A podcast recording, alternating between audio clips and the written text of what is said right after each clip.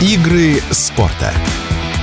Подкаст олимпийского чемпиона, рекордсмена книги рекордов Гиннесса, обладателя 14 золотых медалей в истории прыжков на батуте Александра Москаленко.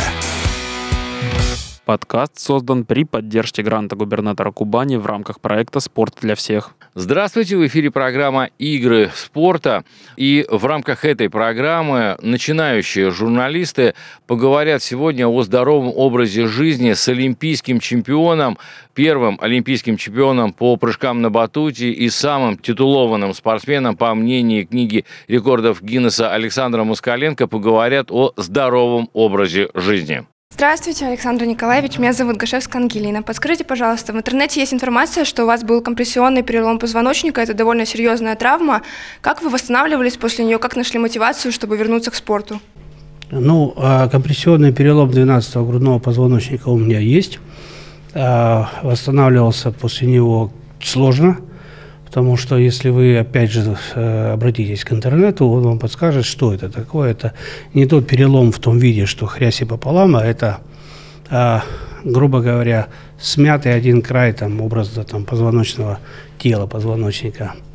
А, периодически болит, на погоду ощущаю, а, понимаю, что у меня он есть. Вот. Желание побеждать, желание быть лучше, сильнее толкало вперед. Ну, если так в двух словах, не развернуто, а вот так ужато. Ну, я, честно говоря, не очень хотел бы касаться вопросов травм. Почему, я объясню. Потому что, ну, э, большой спорт и травмы такая, э, такая вещь, собственно, понятная – с одной стороны. С другой стороны, Господь каждому свои ботинки дает по этой жизни шагать. Кто-то проходил э, без травм, а у кого-то больше, у кого-то меньше, у каждого свой путь. Поэтому э, говорить и обсуждать о этом, как о каких-то подвигах, я бы не хотел, это точно не подвиг.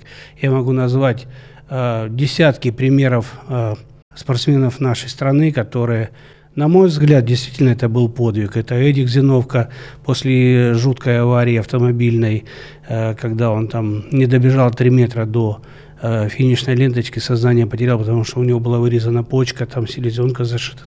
Э, Саша Попов, наш великий пловец, которого ножом ударили, пробили легкое, он после этого восстановился и сумел победить там на Олимпийских играх. Более того, он заставил президента Соединенных Штатов Америки уйти из бассейна – потому что и я провожу себе аналогию с Гитлером в 1936 году. Нацисты вели речь о превосходстве арийской расы, и Гитлер пришел на стадион, открытие Олимпийских игр 1936 года в Берлине, и Джесси Оуэнс, американец, темнокожий, выигрывает 4 золотых медали – и Гитлер был настолько раздосадован, что он встал и ушел со стадиона. Точно так же спринт в плавании 50-100 метров считалось всегда исконно американскими дистанциями.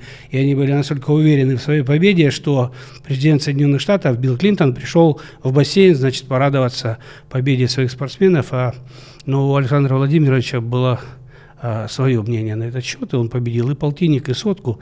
Клинтон встал и ушел с бассейна тоже. Бувасар Сайтиев, мой э, друг, чеченец, стать чемпионом мира по вольной борьбе в очень сложной весовой категории с переломом верхней челюсти. Верхняя челюсть, вы понимаете, что это? Это не та нижняя, которая болтается, а это когда у тебя лицо сломано пополам, когда ему одели пластмассовую маску, а врачи все его снимали, он сказал, нет, я пойду бороться, и он победил.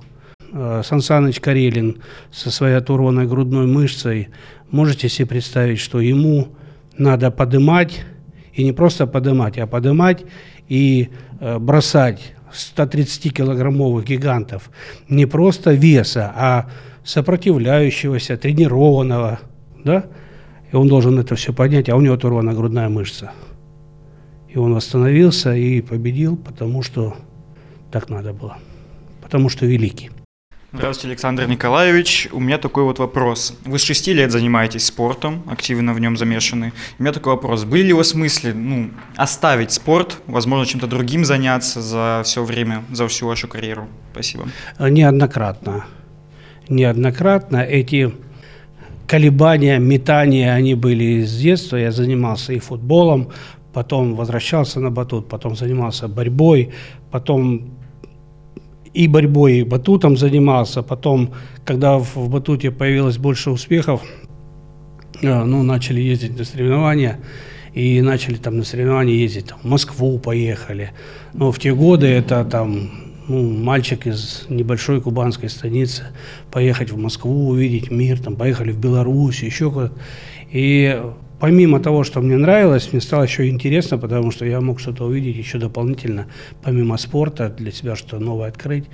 Конечно, это тоже мотивировало на занятия. И потом, когда стал вопрос о том, что уже ну, силы туда и туда уже не хватает, и надо было что-то выбирать одно, то выбрал э, батут. В то же время постоянно э, чем-то занимался другим, э, то есть то бизнесом каким-то, то еще куда-то, то еще куда-то меня заносило. Вот в 94 году, в 1994 году я оставил э, совсем спорт, потому что вид спорта был не олимпийский, э, денег не платили, ничего не платили, у меня была семья, ребенок родился, и уже надо было как-то думать о семье, я занялся бизнесом. Три года я не занимался спортом вообще. И потом, когда объявили о том, что прыжки на батуте стали олимпийской, стал олимпийской дисциплиной, был э, долгий, мучительный выбор – синица в руках или, собственно, журавль в небе.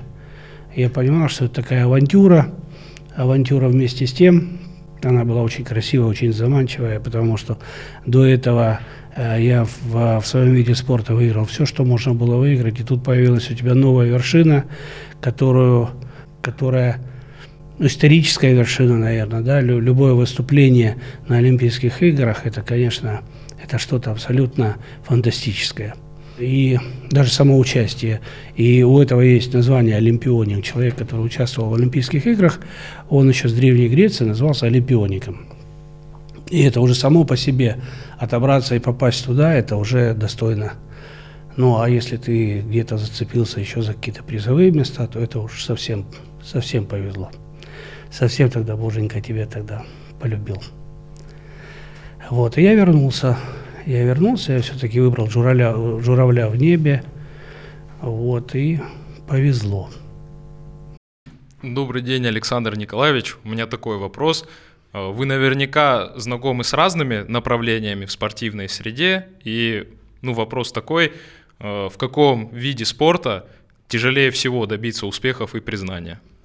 Я думаю, что немножко вопрос э, стоит не совсем правильно, потому что когда говорят о том, что этот легкий вид спорта, этот сложный вид спорта, э, мое субъективное мнение о том, что нет такого легкого или э, тяжелого. Есть грань, есть грань, переступая через которую ты должен понимать, что там что там одно, до нее это одно.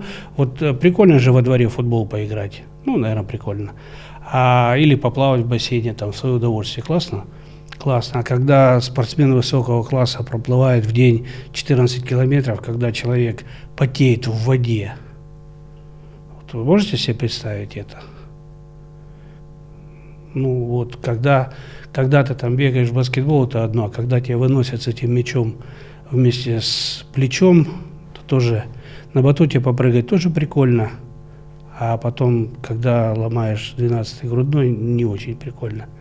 Поэтому есть грань, переступая которую ты должен понимать, что там заканчивается твоя свобода, там заканчиваются э, твои гульки, там заканчиваются твои хотелки и желания, там начинается труд, пот, кровь и работа.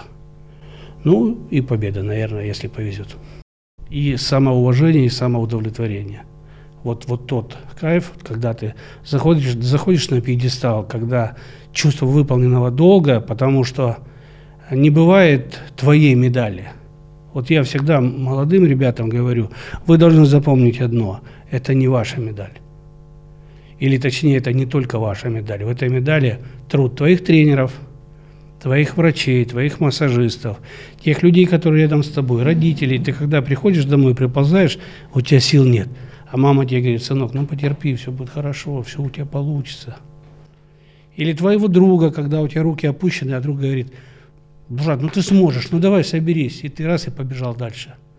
А вот если в эту минуту рядом не оказался этот друг и не сказал тебе эти слова, и ты опустил эти руки, и что?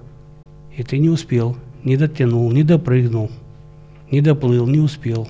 Подскажите, а кто вас поддерживал в эти трудные моменты? Я уверен, что у нас в жизни всегда есть, у каждого из нас, три воспитателя. Три воспитателя. Первый воспитатель – это семья. Второй воспитатель – тренер, преподаватель, учитель. Ну, у каждого разного спортсмена это тренер, вот там у кого-то там, кто творчеством занимается, там преподаватель, в том числе и учитель твой, который с тобой в школе, э, твой классный руководитель или кто-то. И третий воспитатель – это среда. Это твои друзья, твое окружение, которое тебя поддерживает, помогает. И вот составляющая вот этих трех величин и, и, и создают вот ту помощь, которая дает, ну и Господь Бог.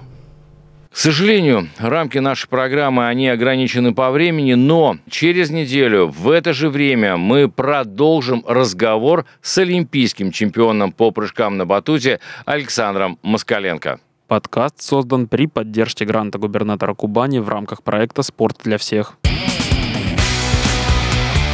Игры спорта с олимпийским чемпионом Александром Москаленко – Эксклюзивно на радио КП Краснодар.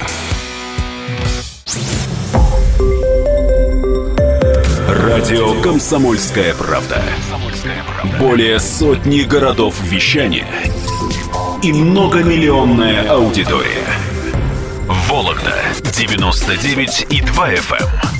Казань 98 FM. Эм. Краснодар 91 FM.